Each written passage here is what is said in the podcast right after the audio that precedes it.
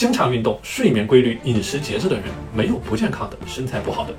相反每天熬夜刷手机暴饮暴食火锅烧烤奶茶可乐没有身材不走样精神状态饱满。